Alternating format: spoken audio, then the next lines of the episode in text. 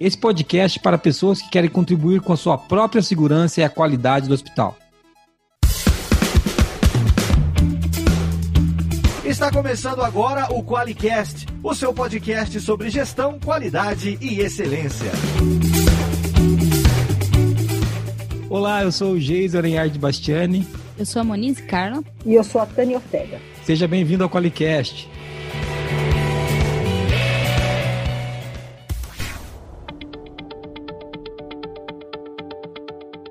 Olá, você que escuta a gente, muito bem-vindo ao Qualicast. Hoje aqui com a Tânia Ortega, mais uma vez a nossa convidada especial. Tudo bem, Tânia? Tudo bem, tudo bem com vocês? Tudo bem, tudo bem, graças a Deus. Tudo bem, Monize? Tudo certo, meu. A Monize gosta, Tânia, quando você aparece, porque você lembra a mãe dela, né? Toda vez que ela vê uma enfermeira, a Monize, ela abre o um sorriso lá na orelha, porque ela pensa numa menina que é puxa-saco do pai da mãe é a Muniz ali, com toda razão. Tem que ser é, assim com mesmo. Com toda razão. Ainda mais nesse momento Nossa. que a mãe dela também está enfrentando difícil. Poxa. Aí, carinho é pouco, viu? É, é enfermagem, é eles têm essa paixão pela profissão que eu acho sensacional. A gente é, aprende desde cedo o que, que é trabalhar com propósito com, com a minha é. mãe, né? Que tipo, cara, é. ela gosta demais disso. Parece, cara, tanto sofrimento não compensa, mas é uma identificação, é, e a, né? A conta nem fecha, né, Maurício? Quando você fala Sim. o que ganha pro que passa, você fala, não, essa conta não fecha, essa conta não fecha, né? Sem comentários, vamos mudar de assunto. É, mas, mas, é, mas, o, tema, o tema é exatamente esse, né? Uma, uma coisa com muito significado, né? É legal ter a Tânia aqui. A Tânia participou com a gente do, do, do Qualicast número 58, né? E hoje, Tânia, nós vamos falar de um assunto muito legal, que é como o paciente, inclusive essa ideia foi minha, né? Mentira, esse tema foi da Tânia. O tema foi sugerido pela Tânia, não foi meu esse tema. É, eu sempre roubo as ideias do Tânia, mas eu devolvo. Eu só roubo um pouquinho, só para fazer de bobo, mas depois eu devolvo. Ela falou de como que o, o, paciente, ou na verdade a pessoa que vai até o hospital, pode contribuir com a própria segurança e ajudar na qualidade do hospital. Existe uma maneira da gente também contribuir com a qualidade e a segurança, não tem? Tem, com certeza. É uma das coisas que, é, infelizmente, né, o brasileiro, é, o brasileiro vive isolado, né, cada um no seu mundo, né. Então, algumas coisas que nós temos direito, né? É, nós temos, em várias instâncias nós temos direitos e as pessoas não procuram nem saber disso. Com relação à saúde, né? Aqui em São Paulo nós temos uma lei, que é a lei, a lei do direito dos pacientes, já funciona já há muitos anos, que foi o quem promulgou foi até o, o governador Mário Covas quando ele teve o diagnóstico de câncer, né? Então ele algumas coisas que ele percebeu que ele não queria, por exemplo, ele queria ter o direito de escolha, sabe, de onde vai morrer. Então, né, ele, essa, essa lei foi consagrada. E nós temos também um Programa Nacional de Segurança do Paciente, que vocês já fizeram um podcast aqui, né, com uma colega, uhum. que é desde 2013, que já deveria estar acontecendo em todas as instituições. E dentro, dessa, dentro desse programa, é, a meta 1 é a identificação do paciente, entendeu? Então, é, é, é, é, primordial que o paciente, né, ele, ele fale quem ele é, entendeu? Então, é, quando nós vamos falar do protocolo de identificação do paciente, é, por exemplo, numa unidade básica de saúde, onde não precisa colocar uma pulseira no paciente, é, o profissional ele deve exigir do paciente uma identificação, o RG, algum documento com foto, tá? Então é importante que o, que o, paciente, quando ele chega no hospital ou em qualquer instituição de saúde, ele apresente uma, um documento com foto para provar que ele é aquela pessoa.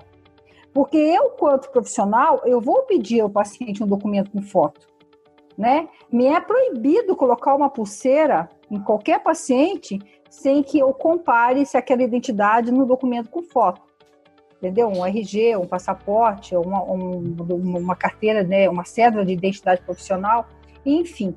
E o paciente também ele deve, né? Quando, quando alguém chega para fazer alguma medica, algum medicamento, o ideal é que o paciente peça para ver a, a, sua prescrição, tá? Porque dentro do, do protocolo de administração de medicamento, o profissional deve levar a prescrição à beira do leito seja através de, de uma tela de computador, né, onde tem protocolo eletrônico, ou de uma prescrição impressa. E ele falar, posso ver? Né? Tem, pode só falar com o jeitinho, olha, enfermeira Maria, eu posso ver a minha prescrição? Posso ver o que medicamento você está me administrando agora? Entendeu? Poxa, isso, isso aí é um poucaiô que violento para evitar um monte de problema, hein? Quantas é, na verdade, é, os estudos já têm mostrado, e a prática também, que o, o paciente ou, ou, o acompanhante, né, no caso de um paciente que seja é, incapaz de responder por si, no caso do idoso, né, um paciente que tem algum déficit cognitivo ou uma criança, o acompanhante. Né? Ali, Sim. às vezes, é a barreira dele dizer assim, olha, mas não está na hora dele tomar esse medicamento, né? Olha, não tá. Eu, por exemplo, na, na minha situação é, de acompanhante, é, eu já fiz a barreira de, de, administração errada de medicamento, entendeu? Ou impedir a administração né, errada de medicamento ou de um procedimento, né? Isso, isso é isso em hospital de excelência de qualidade, né? Por quê? Porque onde há profissionais, né, onde há o ser humano, há risco de, de acontecer um erro. Existe um erro, sim, pode existir um erro. Vezes, paciente, às vezes o profissional, ele olha e não vê, entendeu? Sim. E às vezes tem que alguma coisa chamar atenção para aquilo, né? Então, por exemplo, com relação ao medicamento, sabe? Olha, mas você vai me dar um comprimido inteiro, eu só tomo a metade. Ou ao contrário, você vai me dar a metade, mas eu tomo ele inteiro. Eu preciso tomar 5 miligramas e não 2,5. Quanto tem aqui? Então, trazer o paciente, né, para o seu cuidado, isso tem várias coisas a, a, a, a benéfica, tá? Os benefícios, ele, ele, ele é muito grande. Ele vai desde evitar uma administração errada de um medicamento, até para fidelizar o paciente e a família para a continuidade do tratamento em casa, quando o paciente precisa ir para uhum. casa, tomando algum medicamento, aprender como faz o manejo, né, desse medicamento. Às vezes é um medicamento que dá enjoo, saber que ele come no momento é, é melhor para ele tomar esse medicamento, entendeu? Quais são as é, manejo que ele pode fazer, sabe? Então, é, é, isso é trazer o paciente para, para o seu cuidado, tá? É, outra coisa que o paciente, né, é, ele pode colaborar muito com a sua segurança é ele falar dos seus costumes, entendeu? Então, por exemplo, um paciente idoso. Então, você imagina, paciente idoso que mora lá no interior do Paraná, né, lá onde mora a Bonise. Por tá aí, por aí. Né, por aí. Ele está acostumado a dormir sete horas da noite. É, lá não tem nada, lá nem luz. Aí chega no hospital, meu, é, acorda esse paciente durante toda a noite. Ele vai ficar confuso, ele vai ficar. Então, ele tem que falar dos seus costumes, entendeu? Então, o paciente chegar e falar: olha, eu gosto de jantar às 17, eu gosto de dormir às 19. Então, isso é importante para quê? Para que preparar, por exemplo, programar os medicamentos desse paciente por horário que ele está acostumado a dormir. Sim, tá? Sim. Ou o contrário Faz muito também. Sentido, viu? Está acostumado a dormir uma hora da manhã e eu vou lá do, do medicamento para ele dormir às 20 horas ele não vai, eu vou mudar todo o hábito desse paciente, entendeu? Muito, muito legal. E assim, isso afeta diretamente a qualidade, né? Porque a gente está dizendo, a segurança e a qualidade são dois aspectos bem importantes que eu acho que a gente vai abordar nesse podcast para falar um pouco de como o paciente pode colaborar com isso, porque não é transferir para ele a responsabilidade, mas trazer ele para ser parte da equipe que está cuidando da qualidade, né? Da própria é, saúde e a dele. A né? segurança né? dele, exatamente. É, eu não te conheço. Você tem que chegar e falar para mim: olha, Tânia, eu tenho uma prótese no braço, eu tenho isso, tenho aquilo. Colher a história desse paciente e não omitir, entendeu? Dizer, olha, Exato. quais medicamentos eu tomo ou não tomo, né? Então, às vezes, Sim. eu chego lá, eu vejo que ele tem uma receita médica de um antidepressivo, mas ele não toma. Então, ele tem que me sinalizar. É, é, às vezes, pô, às vezes o cara não vai medicar ele por alguma coisa, ou vai e essa medicação. Muito legal. Monize, tem mensagem de ouvinte aí então? Temos, temos a mensagem do Fabiano, vamos ouvir. Olá a todos, o pessoal do Qualicast. Meu nome é Fabiano Jorge, aqui de Barretos, São Paulo. Acabei de assistir o episódio 42, achei muito interessante, bem informativo. E sou a favor de manter as piadas igual a piada da sucessão. Achei muito engraçado. Obrigado a todos vocês. Abraço. Ah, ah, muito obrigado, Fabiano. Do rodeio que você mandou pra gente, sabe? Eu não sabia que tá tendo rodeio na pandemia, porque você fala de Barreto, eu só lembro de rodeio. Né? Agora, pronto, gostou dessa piada? Quando é com você, você não vai gostar, né, Fabiano? Mas com os outros você gosta. Você lembra dessa piada de sucessão? Lembro, lembro. A gente falou da piada da sucessão. Eu estava discutindo sucessão, eu perguntei se sucessão era um sucesso muito grande. A gente estava falando de liderança transformadora no, no episódio 42. É. Gente, me solta uma dessa aí. E o cara apoia ainda. Pô, Fabiano, me ajuda. Obrigado. Obrigado por mandar e por apoiar, viu? Eu vou continuar com as piadas, não desisto, cara.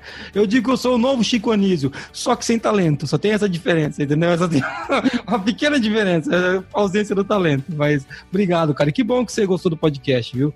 E é legal, você viu, Tânia? O pessoal escuta a gente de tudo quanto é lugar, né? Você pois tá... é, Barretos aqui é São Paulo, né? Tem, tem, tem, um, tem um hospital é. muito legal lá, né? O Hospital tem. do Boiadeiro, né, Barretos? Exatamente. Como que é o nome? É o, é o hospital do câncer, do... né? é, câncer. Isso, tem um hospital muito legal lá. E o que que o Fabiano ganhou, Monize? Um berrante? Uma vaca? Um touro? O que que ele ganhou? Sacanagem, ele ganhou fabulosos stickers da Forlodge, que ele pode colar em qualquer lugar desse se ele tiver, né? É, muito legal. Carol, Fabiano, não fica bravo com as piadas, não. Você incentivou, agora aguenta. Muito obrigado pelo seu incentivo, viu, Fabiano? Eu vou continuar fazendo piadas de maneira ostensiva, principalmente quando você manda áudio agora. Ai, Mas. É, Moniz, quem quiser ganhar stickers que são fabulosos e vão valer mais do que bitcoins no futuro, quanto é que, o que, que tem que fazer para ganhar esses stickers? Mande áudio para 43 998 220077. Muito obrigado, Fabiana. Muito obrigado. E aproveite seus stickers com parcimônia. Falando disso, já quem está falando de muito dinheiro, quem é que banca esse Qualicast, Marquinhos? O Qualicast, uma iniciativa do grupo Forlogic, patrocinado pelo Qualiex, o software para quem quer implantar um sistema inteligente de gestão da qualidade. Para mais informações, acesse qualiex.com.br.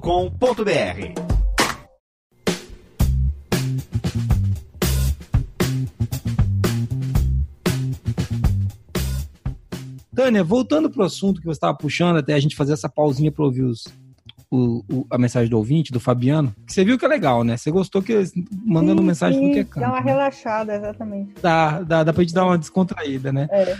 E você sabe que a gente toma bronca por causa disso, né? Os caras falam assim: ah, vocês fazem muita piada no podcast. Deu respondo assim: podcast é meu, eu faço o que eu quiser. Mentira, que a gente fez até um podcast sobre ouvidoria, né? Sobre... É verdade, eu não falo isso não. Mas a piada tá aí, né? Pra quem quiser aproveitar dela.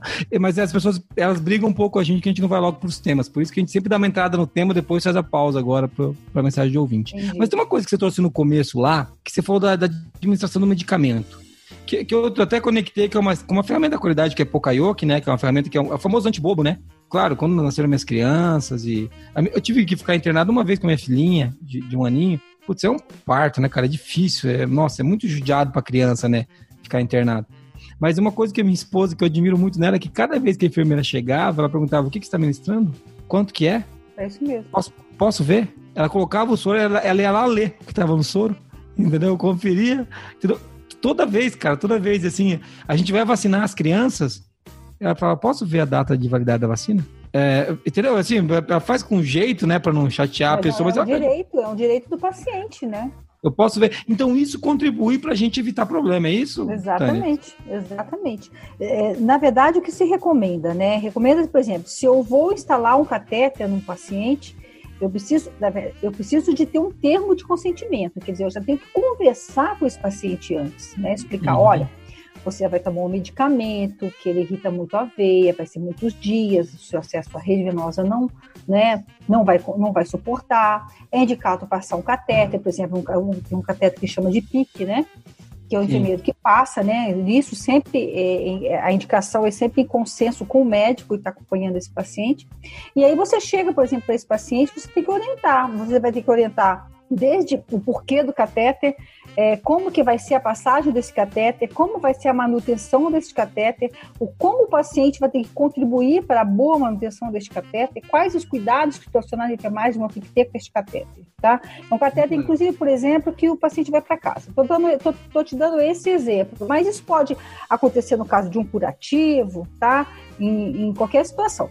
Então, o, a melhor forma para a gente garantir cuidado deste catéter, né, no caso, estou falando aqui do catéter, é orientar o paciente. Então, eu vou orientar o paciente como tem que ficar aquele curativo, né, quem é, quem é que pode mexer naquele curativo, eu vou dizer, olha, só profissionais enfermeiros, fulano de tal, fulano de tal, fulano de tal pode mexer nesse curativo. Se acontecer alguma coisa, você tem que pedir para o profissional de chamada chamar por um deles, entendeu?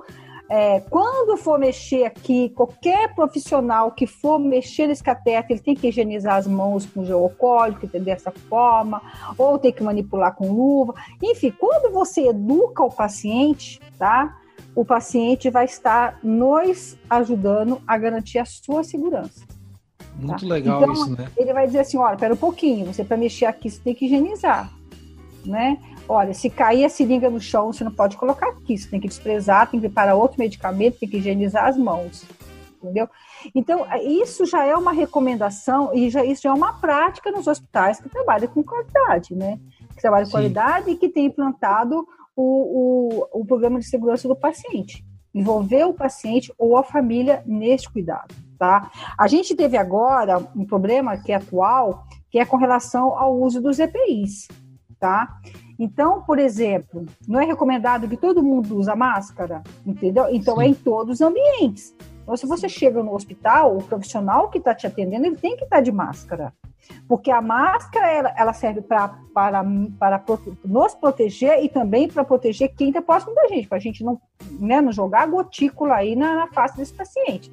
Então, você não pode chegar no hospital hoje, tá, ser atendido por um profissional que não use máscara. Tá? Então tem que chegar de, lá. Desde, desde o segurança da porta até tudo, recepcionista. Tudo, tudo, tudo, tudo, todos, tá? Inclusive, assim, você quando tiver com a sua máscara de pano, para você entrar no hospital, tem que ser trocado por uma máscara cirúrgica. Entendeu? Aproveita, aproveitando esse parênteses aí, vamos, vamos fazer um parênteses aí. Explica pra mim a diferença, porque eu sou burrão. Eu não sei a diferença, eu nem sabia que, que qual que é a diferença da máscara de pano para máscara cirúrgica. Você pode. A máscara de pano, ela é feita de qualquer pano que não tem controle, né? Que é uma máscara que uhum. não passou por nenhum certificado, digamos assim, nenhuma avaliação de qualidade. A máscara Ou seja, ela não tem um certificado de, de, de, certificação de produto, por exemplo, né? Exatamente. Agora, a máscara cirúrgica, que é aquela máscara de hospital, como o pessoal fala, ela tem uhum. que ter três camadas, entendeu? E ela tem, ela tem que ter passado por uma análise de quais materiais tem que ser feita essa máscara que realmente vai, vai impedir. Como tem e a ela é máscara... é descartável, né? Descartável. Então, a máscara cirúrgica, ela é recomendada aí a gente trocar a cada quatro horas, tá? Dependendo... A gente vai seguir também sempre a recomendação do fabricante, tá? Mas a maioria uh, recomenda trocar quatro horas, é a média. E a máscara N95, que nós usávamos antigamente uma por plantão, hoje nós já temos máscara no mercado que nós podemos usar até 15 plantões, ou a gente faz um teste, sabe? O profissional, o profissional da saúde, quando coloca, ele faz um teste para ver se ela está sendo, né? É, não está saturada, tá? Então a gente também é treinado para fazer esse teste e a gente pode guardar essa máscara aí por um determinado período. É, a gente tem, dependendo da máscara que do laboratório que está sendo usado, tem instituições que usa só uma semana, outro usa até 15 dias. Então, depende da, da marca, né, do laboratório que fabricou é, essa máscara, tá? Mas isso é uma coisa que já, já, que já tem, que ser, que tem que ser sabido. E é, nós, né, enquanto profissionais da saúde, nós temos que nos atentar, a, a gente tem que se atentar para a qualidade desse TPI. Né? Porque não adianta me dar um avental e esse avental não ser impermeável, entendeu? Esse avental, não evitar a contaminação da minha roupa, da minha vestimenta, tá? Porque senão ele vai me contaminar. É, é então, é muito legal você falar disso, mas deixa eu perguntar um pouco mais, porque agora, vou, já que a gente está entrando nisso, a gente, tá, a gente, começou falando de como o paciente poderia apoiar, e a gente falou até bem lembrado que ele não é o responsável pela qualidade do hospital, mas ele contribui com ela, né? Exatamente. E quando você falou da máscara, me ajuda a entender. Hoje a gente tem os protetores faciais. Eles são recomendados em, em a utilização em algumas também? circunstâncias, sim. Então, por exemplo, a máscara, o protetor facial, ele não substitui a máscara, e nem a máscara sim. substitui o protetor facial, tá? Eu posso estar tá usando uma máscara, eu posso estar tá usando um óculos, tá? Eu até ganhei, falei qualidade de EPI, não estou fazendo propaganda, tá? Mas é para vocês perceberem o quanto que essa campanha que nós colocamos, é, ela mobilizou a indústria, tá? Porque nós tínhamos, os nossos EPIs, eles eram muito de, de má qualidade tá? Então, eu, por exemplo, eu uso óculos. Como que eu tinha que fazer? Esse óculos, tá vendo? Aqui, ó, ele não protege. Ele não vai proteger o meu, o meu olho se cair um aerosol. Um aerosol. Ele tem que ter o óculos fechado. Então eu tenho que colocar este óculos e mais um óculos por cima. Então, imagina eu ficar 12 horas na orelha que aguente, tá? Então a gente não tinha no mercado, por exemplo, um óculos que eu pudesse colocar, um óculos de proteção que me, me possibilitava colocar uma, uma lente. Então nós lançamos a campanha de EPI Vida, nós lançamos ela aí no final do ano passado, tá?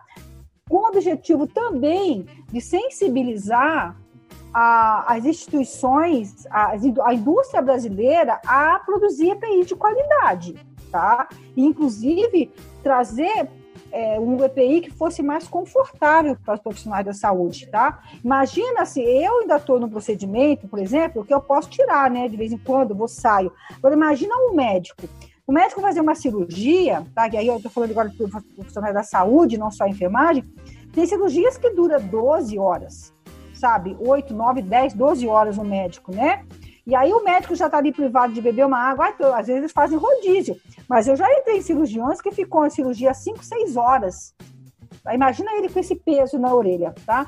Então a gente tem aqui um, um laboratório que manda, até me encaminhou esse óculos, tá? Ele encaminhou um óculos, ó, que ele é de grau. Então, eles fizeram o meu grau, tá vendo? Vou mostrar para vocês. Então, ele é totalmente, ó, protege totalmente e eu não preciso, é um óculos do meu grau. E, e, esse óculos é lavável, você consegue lavar, lavável, higienizar ele? Higienizar tranquilamente, entendeu? E eu posso ficar com esse óculos aqui, por exemplo, se eu trabalhar numa UTI de Covid, eu posso ficar com esse óculos aqui o meu plantão todo. Não preciso ficar tirando, eu só vou tirá-lo, né, quando eu realmente precisar de remover todos os meus EPIs, entendeu? E, e, esse óculos ele é até legal, que nem a máscara embaça, né? Porque agora ele tá, não, vai estar tá vedado, né? Não, ele, tá embaça, tá eu já, já testei ele, ele tem Vou comprar um desse tem... para mim, para eu poder usar a máscara lá na firma. É, então, e ele tem, ele tem um, um ele tem um sistema anti-embaçante, né? Então eu tenho um paninho que eu passo nele, que esse anti-embaçante dura até quatro horas, entendeu? Muito então, legal. Para você perceber que realmente a gente conseguiu, está conseguindo mobilizar as pessoas, né? Eu recebi depois mais cinco, cinco modelos ali, eu acho que esse aqui é o mais seguro. É, cinco modelos, preciso até fazer a avaliação, estou devendo gravar esse vídeo com a avaliação da qualidade de, desse material, porque a, é, a, a, qualidade do EPI, ele vai garantir, inclusive, a aderência do profissional da saúde a, a ele, entendeu? Sim, sim. De que ficar, e, que ele põe. Exatamente, exatamente. Né? E, e, e, e o profissional, falar. quanto o paciente, né? Então, por exemplo, ele vai chegar, ele vai receber orientação, ele tem direito à orientação. Eu vou dizer, olha, é, todo mundo vai entrar aqui no seu quarto de avental, né? Vai ser assim, vai ser assado. Se não entrar alguém, você vai dizer, olha, mas você precisa botar o avental para entrar aqui. Você precisa de usar a luva para colocar assim, entendeu? O, então, o, o paciente ele tem que estar envolvido em toda a assistência que ele está recebendo. Ele é tá? quase um auditor. Exatamente. Ele, é, ele, ele é um auditor de segunda parte, né, cara? É. Ele está recebendo o produto, Nossa. né, cara? Ele é auditor de segunda parte. É, e a gente, assim, a, a, às vezes, quando a gente passa, por exemplo, algum catéter novo, a gente treina, para a gente garantir o cuidado adequado naquele catéter, a primeira pessoa que nós temos que capacitar no cuidado é o paciente, entendeu? Porque aí ele vai garantir a continuidade dali da, da, em, todas, em todo o período que ele for que ele for receber, receber esse cuidado, tá? Então, é importante também o paciente, né, ele ter sempre ter uma boa relação com a equipe, tanto médica quanto da enfermagem, é, com relação às suas particularidades, né? É, a gente passa visita, então, por exemplo, é muito comum a gente chegar, fazer uma entrevista e perguntar para o paciente assim, ah, você usa alguma droga? Aí o paciente fala, não, não uso, né? Então, às vezes, a gente tem que falar, olha, que nós não somos policiais. Se você usa alguma droga, a gente está fazendo essa pergunta, por quê? Porque pode ter interação com algum outro medicamento e pode dar alguma reação e a gente não saber, né? Então, às vezes, a gente fala isso, dali a cinco minutos o paciente chama e fala, ah, então, sabe o que eu queria falar? Sabe aquela pergunta lá, então, eu uso droga, entendeu? Eu uso tal é, é droga... Porque... É, é, porque, porque para um adicto não é fácil admitir, né? E, é. e assim, essa pergunta de bate-pronto é né? Como é que o cara vai responder esse negócio? E é, é muito saber a finalidade daquilo, entendeu? É, exato, né, Tânia? O cara fala, pô, estamos interrogando aqui para saber se tudo bem por causa disso. Bate até numa construção de confiança, né? Porque o cara é. Tá ali, assim, tipo, nossa, eu nem conheço essa pessoa, eu já vou falando aqui. É. É, mas então, mas aí é, essa contribuição essa é determinante, né? De repente você pode colocar, dar algum medicamento, ter alguma interação é, medicamentosa e pode ter uma reação diferente, né, que chama de fração extrapiramidal, que dizer, o paciente pode ter desde vômito, agitação motora, realmente, né, é, é, alterar, ter alteração do nível de consciência, entendeu? Então é importante a gente é, falar. Uma outra coisa também, é, que a gente teve até uma discussão ontem, uma colega minha veio falar comigo, é, com relação é, de tentativa de suicídio, tá? Isso é uma coisa muito grave, isso é uma coisa muito séria. É, às vezes a pessoa está é, numa situação, né, que, que resolve dar fim à vida e aí ele desiste, sabe? Aí ele chega no hospital e ele não conta pra gente que ele tomou alguma coisa. Aí ele chega lá falando de sintomas. Ah, eu tô assim, eu tô assado, né? É, e aí você pergunta, ah, você tomou alguma coisa? Não, não tomei. E aí quando ele quando ele vê que a coisa está complicando, que ele fala pra gente, sabe? Então, sabe o que acontece? É, eu queria dar fim na minha vida e tomei tal coisa. Então, quando a gente fala dessa relação de confiança, e voltando lá à nossa conversa, lá no começo do outro podcast, é, sobre o médico da família ou enfermeiro sim. da família, tá? Que, que, é. que, mantém essa relação né, de confiança, sabe, com, com o paciente. Atenção primária, mais, né? Sim. É, fica mais fácil para o profissional ele, ele, ele identificar se tem alguma coisa errada, tá? E também desse paciente abrir, né? Falar a verdade. Tá? Sim. Então, a, a, o paciente falar para o profissional que o atende exatamente o que está acontecendo pra, com ele vai garantir muito, assim, vai ser mais rápido o seu diagnóstico e vai garantir também a segurança dele, né? Puxa, que legal isso. Que, é, como, como, isso é, como, esse, como esse assunto é delicado, né? É. De, porque esse é um assunto delicado é uma doença, né, cara? Quando a pessoa ela, ela toma essa decisão, eu tenho um, um, um, amigo meu que é muito religioso e, putz, é amigo de época de República ainda.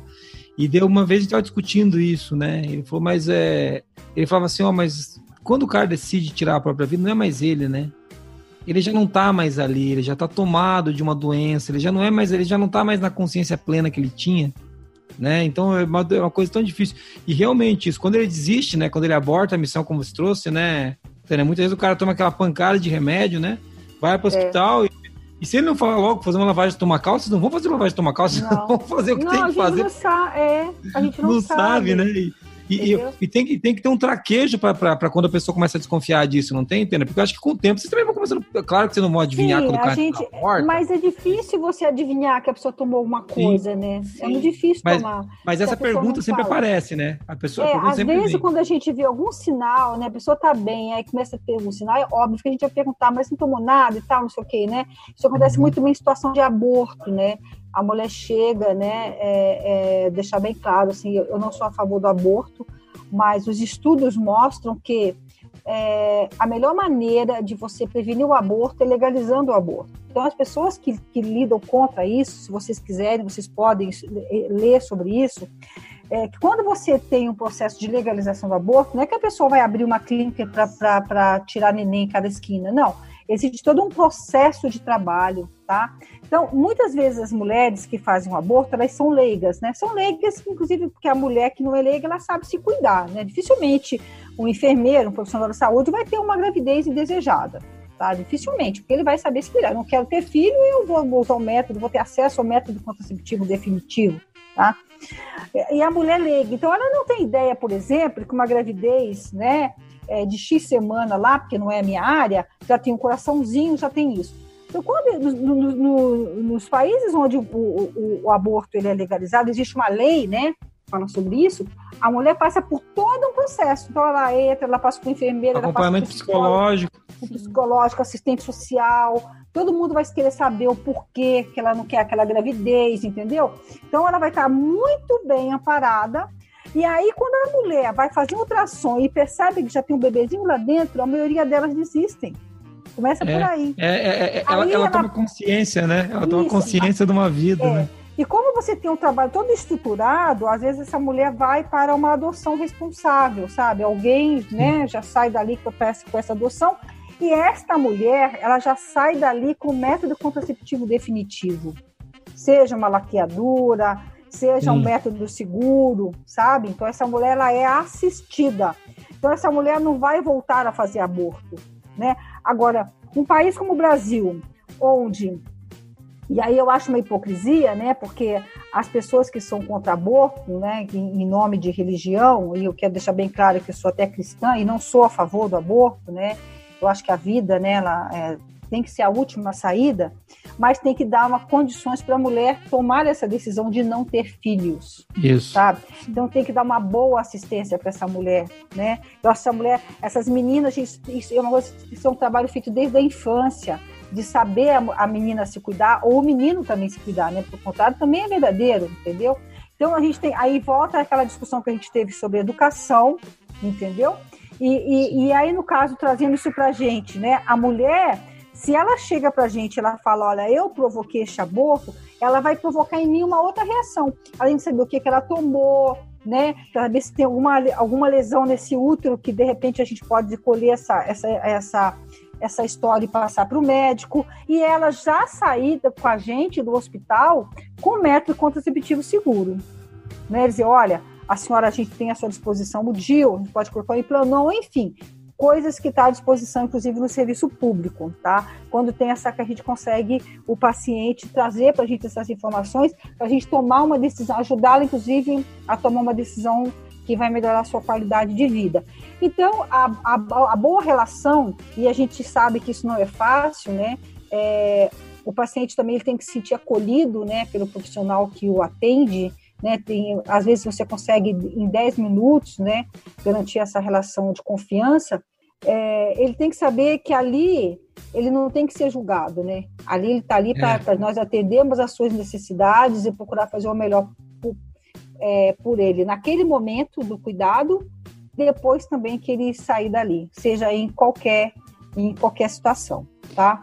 É, é e, e, você puxou dois extremos aí, né, Tânia? Tanto o caso do suicídio quanto o caso do aborto são casos delicadíssimos, né? Que são, acho que são as, as, as fronteiras onde as pessoas não, não cuidam da própria qualidade nem antes nem dentro do hospital, né? Essa, essas são as coisas onde elas chegam menos contando, vamos dizer assim, né? Menos atentas é, a isso. São, são uns tabus, sabe? Porque assim, aí voltando lá no primeiro, né? No primeiro é, nós temos que aprender, o brasileiro, eu acho que não é a minha geração que vai ver isso, talvez, quiçá, a geração da sua filha aí, de dois aninhos, né? Uhum. Vai conseguir ver melhoria nesse sentido. Nós não podemos, o brasileiro, né, agora, mais do que nunca, quer tomar decisão, tá, todo mundo é perito em tudo, né? Tomar decisão de assunto tem um mínimo conhecimento. Sim. Você está entendendo? Porque é uma hipocrisia. O Brasil é um dos países que mais morre mulheres. Sim, a mortalidade sim. materna, você está entendendo? Então, sim. e falar como que se resolve isso? Como os outros países resolveram isso? Entendeu? Agora, a primeira coisa que tinha que fazer, né? Acesso, né? Acesso à saúde, né? A saúde da mulher. E voltando à qualidade do enfermeiro, o enfermeiro pode fazer isso. O enfermeiro pode fazer consulta de enfermagem dentro da unidade básica de saúde, atender essas mulheres e ajudá-las a escolher um método anticoncepcional seguro. Sim. Entendeu? O enfermeiro tem competência para fazer isso, tá?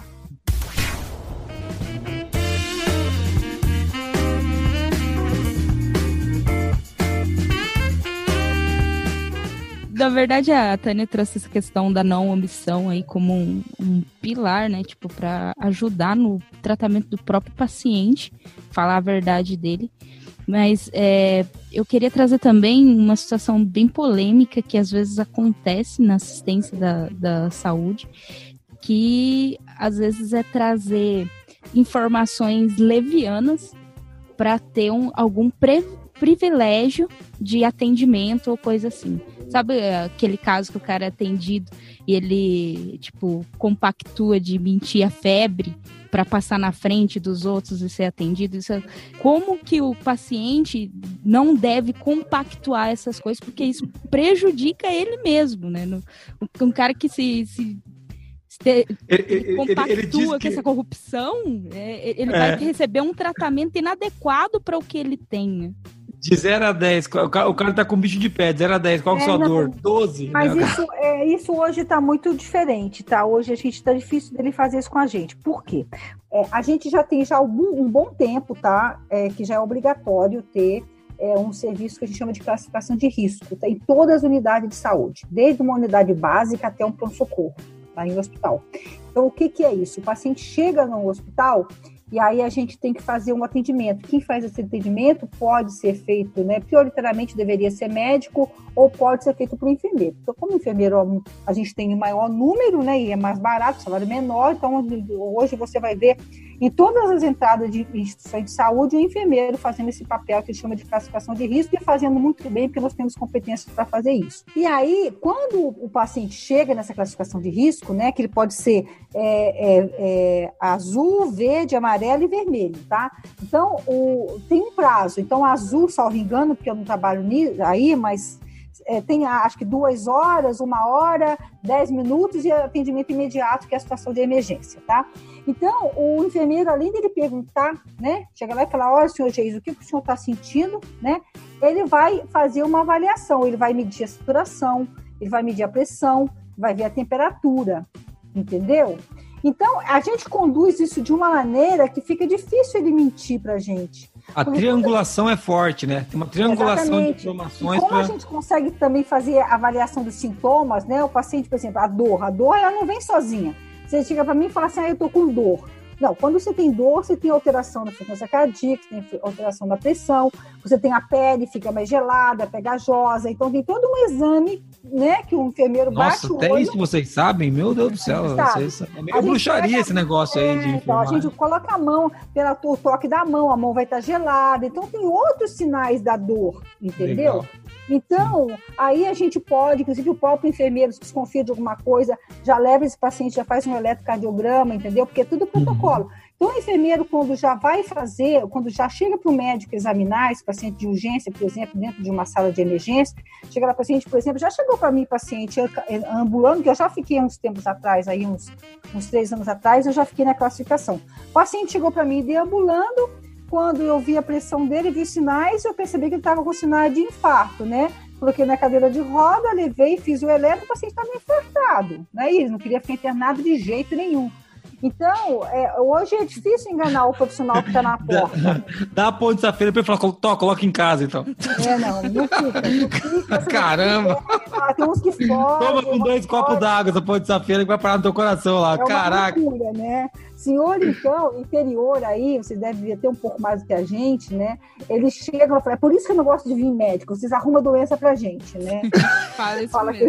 Que... o cara tava infartado. Não, arrumei, acabei de infartar agora, desgraçado. Não, então... e tem as, os dois casos, né? Do, do, do, caso que nem apresenta, né? Nenhuma, nenhum sinal é, assim, aparente, tipo, visível. É. Assim, que a, gente, a, gente, a gente teve um amigo que sentiu uma dor no peito, um mal-estar. No outro dia dormiu, ah, vou lá ver que não tô legal ainda, tô meio fausteado hoje. Foi lá, o cara tava infartado. Pegou uma veia colateral, salvou a vida dele, mas ao mesmo tempo ele perdeu a veia principal, porque ele ficou um dia sem ir no médico. E o cara falou: Deita aí, desgraçado, você tá infartado. Eu falei: Vou embora, não vou, não vou, não vou, vou. Fica aí, cara. Fez todos os testes três vezes, tava infartado, tava infartado, né, é, Moniz? Tá e às vezes, assim, a gente tem é, alguns pacientes assíduos em pronto-socorro, né? Então, a ah, gente tem, paciente, por exemplo, síndrome do pânico, né? O paciente com síndrome de pânico, ele chega pra gente, tá tudo troca. Tá vendo os sintomas, tá tudo ali normal, entendeu? Mas aí, por exemplo, não é a minha área psiquiatria, mas você vai aprendendo a lidar com isso. Sim, sim. Entendeu? Não, não, a mulher... ele também não está querendo se, se, sentir aquilo, né, Tânia? Ele não está provocando aquilo de maneira voluntária. Né? É. Entendeu? Tá e aí ele tem vergonha de falar, mas quando ele fala, aí entra de novo, né? Não omitir, né? Omitir uhum. a minha informação. Olha, eu já tive síndrome do pânico, entendeu? Então, às vezes, a pessoa está dentro, né, por exemplo, dentro de um metrô, a gente tem, perto do hospital de trabalho, tem uma linha de trem, uma estação de trem. Então, é muito comum parar ali, ali e levar os pacientes para a gente, entendeu? Paciente, às vezes, que, que cai no que cai. Mulher, né, a mulher tem muita, muita mudança de hormonal dependendo da fase da vida, né? Então, chega entre os seus 35 e 45 anos, né? Ou entre 40 e 50, que muda muito essa situação aí pré-menopausa. Muito comum as mulheres terem tontura, né, labirintite. Então, às vezes chega no pronto-socorro lá, com a cara boa, né? Mas tô tonto, o médico fala, ah, é piti. Não, doutor, será que não é uma labirintite, né? A gente teve os casos de outras que teve isso aqui, entendeu? Aí, enfim, a gente até conversa, dá, dá um medicamento X, se não fizer, né? Se não, não, não melhorar a tortura também não vai fazer mal, entendeu? Então, a, a, a, a, equipe, né, é, de novo a gente volta assim, a integração da equipe, né? Então, conhecer o paciente, o paciente, né? O paciente também usar sempre o mesmo, o mesmo serviço, sabe? Agora aqui em São Paulo existem as referências, né? Então, antigamente o, paciente pode, sabe, ficar mudando, né? De unidade básica. Hoje, hoje em dia, não. Hoje em dia, o paciente é daquela idade, é daquela idade que ele vai passar. Porque é, esse conhecimento também garante a, a segurança do paciente, né? Então, Sim. dá uma continuidade, né? Enquanto nós não temos o prontuário informatizado, é importante o paciente estar sempre procurando a mesma instituição de saúde para ter essa relação, né, com os profissionais que vai, que, que vão, que vai atendê-lo. Né? Muito legal você estar trazendo isso. Eu queria pegar um pouquinho agora uma mudança agora de, de, de lado aqui, para a gente falar um pouquinho de. A gente falou de como o paciente consegue colaborar com a equipe, né? Vamos lá, co cobrando, como aquele Pocayoke de, ó, oh, o que, que é isso que está me dando? Mas tem um outro lado também, que ele também ele poderia ter ações preventivas diretas, né? Acho que as básicas que a gente já sabe é não ficar colocando a mão na boca, o nariz nos olhos, né? O, o padrão, o cara tá dentro do hospital, ele não ficar chupando dedo, entendeu? É o básico. Mas o que mais que ele poderia fazer para evitar de se contaminar, de se co colocar a própria segurança em risco? Então, Você nós estamos que... falando hoje da Covid, mas a gente existe outras doenças, né? Outros, outros micro-organismos. Bactérias, também. né? Bactérias, né? Outros, outros vírus que colocam a gente em risco, no caso de hepatites, né? É, vocês uhum. são uma geração aqui criada pelo leite, como a gente brinca, né? E se não tomou é. vacina, se não teve doença de infância, algumas doenças de infância vai ser fatal agora, depois dos 30 anos, entendeu? É. Então é importante você saber, por exemplo, vacinas, gente. Aí está aí a pandemia para dizer que a vacina é a melhor forma de prevenir doença, tá? Então está com o calendário de vacinação em dia, tá certo? Isso é básico, né? Vocês quatro aqui, se não tiver, pega a carteirinha de vacinação, vai não vai na unidade básica de saúde. Só que tem outras vacinas disponíveis que não estão disponíveis na rede básica, que não é gratuita. Sim. Tá? Mas que estão lá numa rede privada que não é muito cara, tá? Para você tomar é, coisa que já deveria saber, saber, né? País desenvolvido já ensina, né? Prevenir doenças na infância, né? Que é a higienização das mãos, entendeu? Por exemplo, o, como você acabou de falar, menino, né? É, e, e, isso é uma coisa que ele depois, na área da saúde, dá trabalho pra gente, sabe? Então, por exemplo, o menino que limpa muita mão, ah, isso é coisa de bichinha, né? Então, já começa o menino a achar que o menino tem que ser forte, né? E não é. é. Ele, é, ele é Comer barro, né? Um, exatamente, sabe? Então, o menino que é muito limpinho, que não sei o quê. Então, já, já tirar esse estigma da criança, sabe? Dizer assim, olha, ele tem que higienizar, tem que tomar banho, tem que ter, né? Tem que ter é, é, esses, essas boas práticas aí de, de higiene, entendeu? Ouviu, Marquinho? Tomar banho. Essa daí foi para você. Ela não quis falar assim abertamente, mas eu soltei. É, não, não, enfim, outras questões, né? Hoje, primordial, né? A gente está, é, no caso da Covid, né? O uso da máscara, né? Saber como usar é, a máscara de pano, não estiver úmida, lavar, né? O ideal é lavar com, com, com certa periodicidade, né? É bom a gente ter umas cinco aí para lavar, secar, Sim. passar, né? É, higienização das mãos, evitar sair de casa. Hoje são essas coisas que estão tá aí na sim, mídia. Sim, e, e, e, dentro do hospital, né, a gente trabalha bastante também com a higienização das mãos, mesmo quando está dentro do hospital. Né? É, eu acho que lá, quando a gente está lá dentro, eu lembro quando eu fui ter, a gente, minha esposa, na Nascimento das Crianças, eu tive as duas, as duas vezes junto com ela o tempo todo.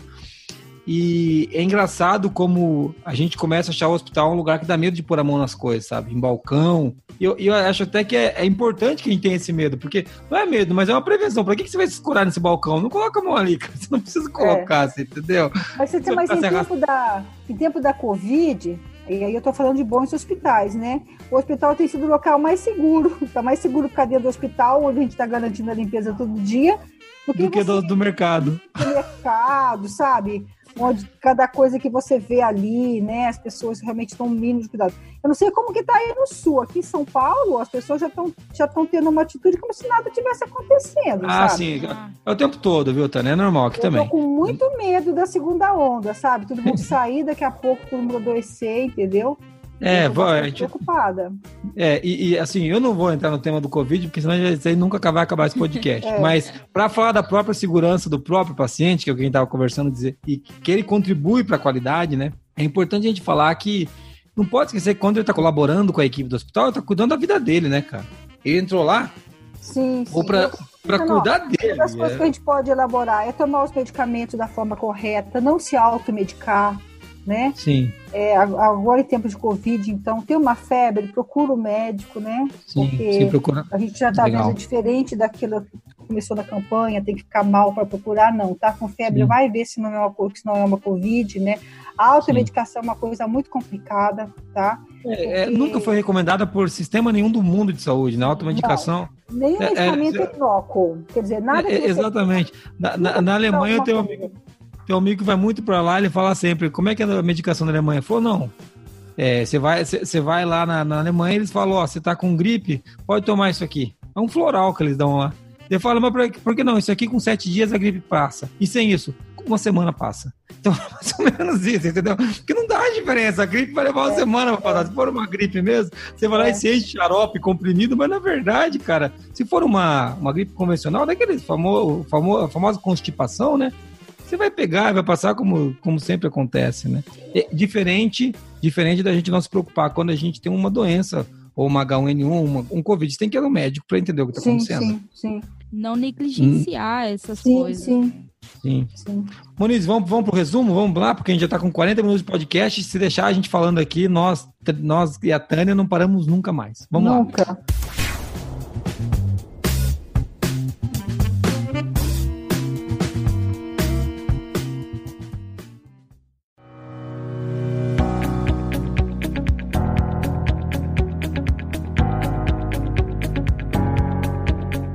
Então vamos para o resumo desse podcast maravilhoso com a Tânia, que nos trouxe aqui.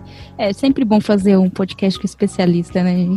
É muito mais legal, é muito mais legal. Eu não faço mais sozinho esse negócio. E aqui, assim, é, resumindo, o que você pode fazer para colaborar com a sua segurança e também com a qualidade é, no, na saúde, né? É, não omitir, principalmente, a gente falou isso muito aqui, a, abra o jogo, né? Atuar como auditor que aí profissionais da qualidade vão entender bem o que, que é. é perguntar e se inteirar do que está acontecendo, se cuidar, higienizar, lave as mãos, use os EPIs aí necessários, né, máscara nesse tempo de Covid, de Covid, e evite negligências, né, já tem muita informação exposta, então não evite ficar negligenciando esses cuidados que já foram direcionados pela pelo Ministério da Saúde. É, e até, e não só nesses, né?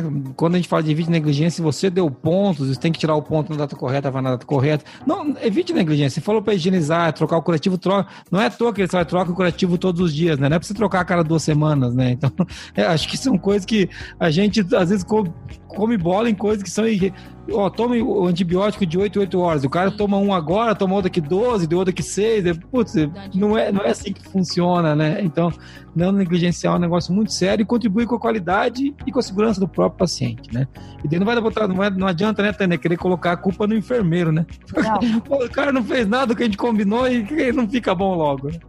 Mas, Tânia, muito obrigado de novo por esse podcast. Eu que agradeço. Estou sempre à disposição. Ah, que legal, foi uma delícia gravar isso com você. Você gostou de gravar com a gente, fora as bagunças? Gostei, gostei, estou à disposição, bem legal. Conversa corre liso, né? É, é a, gente, a gente aprendeu a fazer. Isso é uma coisa é. que a gente. É, de novo, né? A, você, como uma boa, boa enfermeira, você sabe disso, né? Que a prática ela conduz à excelência, né? Não adianta. Exatamente. Quanto mais você pratica, melhor a gente fica, né? Isso daí. Exatamente. A excelência é um exercício diário, né? Ah, então, Monize, se a pessoa quiser mandar um áudio pra gente, para que número que ela manda? 43 998220077. Mande áudio pra gente.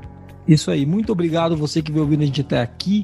Se você quiser acessar o site do Qualicast, qualicast.com.br, todos os links vão estar aqui disponíveis. Me procura no Instagram, procura a Monize, procura a Forlodge, procura a Tânia, todos os links vão estar na descrição do podcast, tá bom?